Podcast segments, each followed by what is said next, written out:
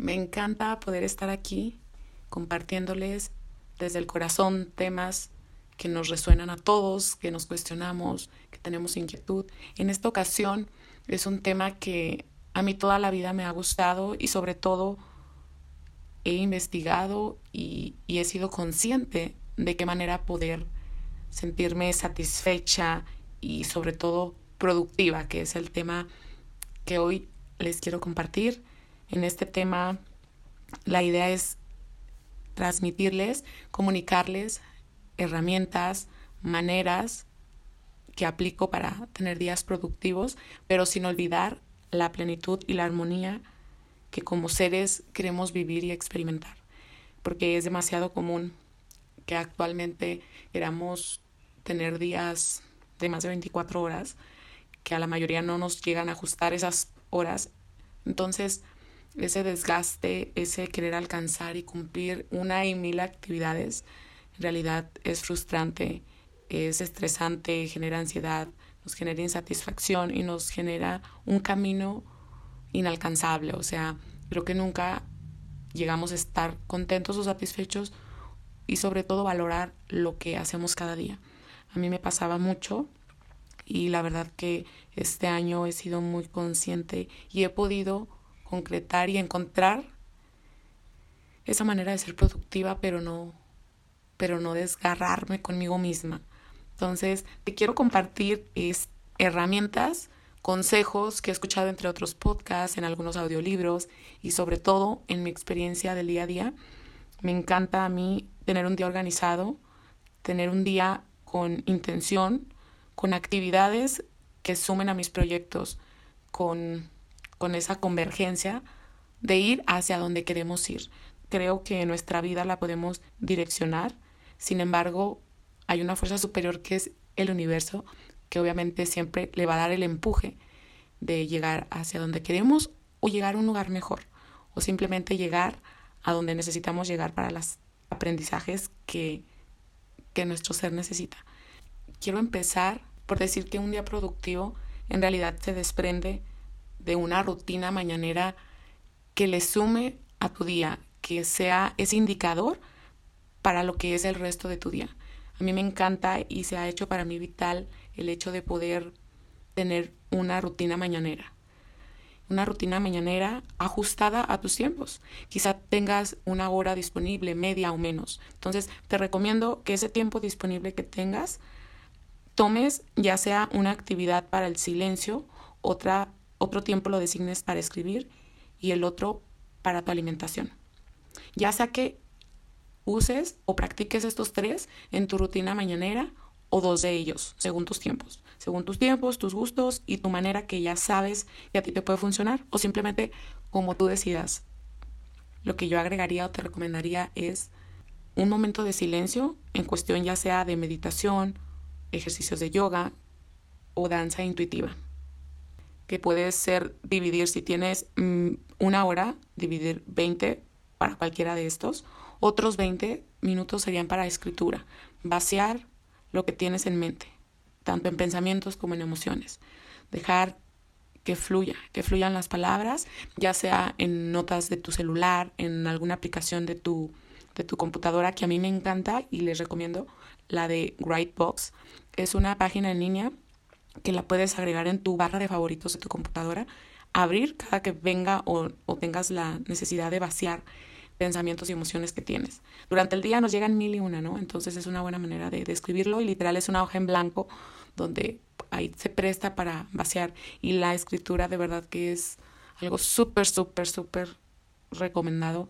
Me ha ayudado muchísimo a, a conocerme, a soltar, a, a escucharme sin juicio. Te lo recomiendo muchísimo.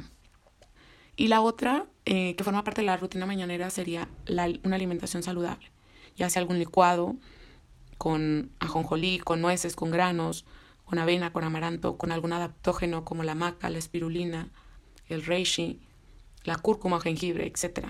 Cacao también súper rico para, para las mañanas, porque te da energía como la maca, aparte de que equilibra las funciones del sistema inmune si lo que quieres es desintoxicar, la kombucha por la mañana es muy aportadora y enriquecedora para, para ese tipo de función en ayunas. Entonces, ahorita estamos, o te compartí lo que fue una rutina mañanera. Después de esa rutina mañanera se desprende tu día, tu día que al final lo van a integrar actividades, retos, etcétera, tareas que tú ya tienes programadas. Entonces, dentro de este día se presta a hacer una y otra actividad a la vez, que sería el multitasking, hacer más de una cosa a la vez. Es bien común que lo hagamos y se preste este tipo de, de acciones porque tenemos muchos distractores alrededor. Quizá ahorita estás llevando una cotización, pero te sonó tu WhatsApp y ya te metes a contestar la conversación de WhatsApp. O ya te está hablando el compañero de al lado o alguna otra persona, ¿no? Eh, ser multitasking se puede prestar y sobre todo podría funcionar ser, hacer más de una actividad a la vez cuando hacemos actividades que nuestro cuerpo ya realiza en automático. Por ejemplo, cuando te estás bañando, cuando te estás cambiando, cuando estás manejando, cuando te estás cepillando los dientes, maquillándote. Entonces, estas son actividades que ya hemos hecho por tanto tiempo que nuestro cerebro y nuestro cuerpo las ejecuta por inercia. Entonces, este tipo de actividades sí se puede complementar con otra actividad. Ahí podrá funcionar el multitasking. Quizá cuando te estás cepillando o estás escuchando un podcast, es cuando sería recomendable porque tu cerebro ya domina una actividad por hecho, entonces se presta para hacer otra y no te drena energía a que si estás contestando una llamada y a la vez estás mm, queriendo escuchar un podcast o por ejemplo si te está hablando un cliente y tú estás queriendo contestar un WhatsApp. Es muy contradictorio. Observémonos y cuando hacemos esto, en lugar de querer sacar más chamba, que a veces es el objetivo de todo esto de la productividad, en realidad resulta ser muy contradictorio, demasiado contradictorio porque no estamos canalizando la energía para un solo punto, sino que lo estamos diversificando para ambos, que estamos queriendo hacer en dos canales, estamos drenando mucha energía, queriendo dar enfoque a dos canales o vías distintas. El multitasking te lo recomiendo únicamente para esas actividades que ya realizas en automático. Otra de las cosas que te recomiendo es elegir tres actividades más importantes de todo ese checklist que tienes por hacer y comenzar por ellas, que son las que más beneficio te den y más resistencia te generen. Ok, a lo que voy es que de nuestra lista de actividades muchas veces por cosas emocionales queremos comenzar a hacer lo más sencillo o lo que me causan algún gusto, etc. Es comenzar a hacer lo que más beneficio tiene y más resistencia te genera. Por ejemplo, muchas veces te da mayor beneficio llamarle a un nuevo cliente y quizá es de la actividad que más resistencia te genera. Si comenzamos a hacer esas actividades que más beneficio tienen y las que más resistencia nos generan, en automático al realizarlas, nuestro cuerpo, nuestra mente tienen un empuje para hacer las actividades que siguen. ¿Por qué? Porque iniciamos a hacer lo que nuestro cerebro consideraba como más difícil. Entonces ya es un reto el que hicimos y lo demás por sí solo ya es fácil para nuestro cuerpo. Hay un audiolibro que escuché del que resalto este tip que se llama Tráguese ese sapo. Se lo recomiendo, está gratuito en YouTube.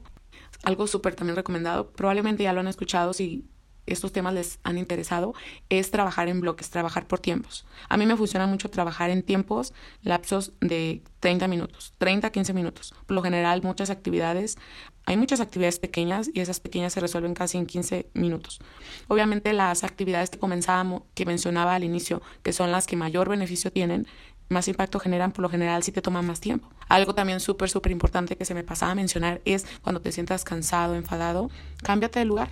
Si eh, comúnmente trabajas en una parte de tu cuarto o en la parte de la cocina, etcétera, ahora cámbiate al patio o dedícate cinco minutos para meditar o vea a un área donde tengas contacto con el aire, donde no te sientas encerrado y puedas mirar el cielo. Ese tipo de cosas por 5 o 10 minutos te vuelven a la vida, literal, te vuelves a, renovarte. Es una manera de renovarte bastante útil. Y sobre todo lo más importante de esto es no correr y correr, sino hacer y hacer con gozo. Eso también es una manera de, aligerar mucho la carga y sobre todo de vivir, de no olvidarnos de vivir. Muchas veces caemos en la cuenta de que nuestros proyectos empiezan a tener mucho éxito y nos estresamos y nos enfadamos. Entonces ya energéticamente nuestro proyecto no le estamos dedicando esa energía, esa pasión que es lo que le da vida y es lo que nos hace reír y es lo que nos hace vivir. No olvidemos eso, esa esencia, ese gusto, esa manera de, sonreír y de disfrutar nuestras actividades.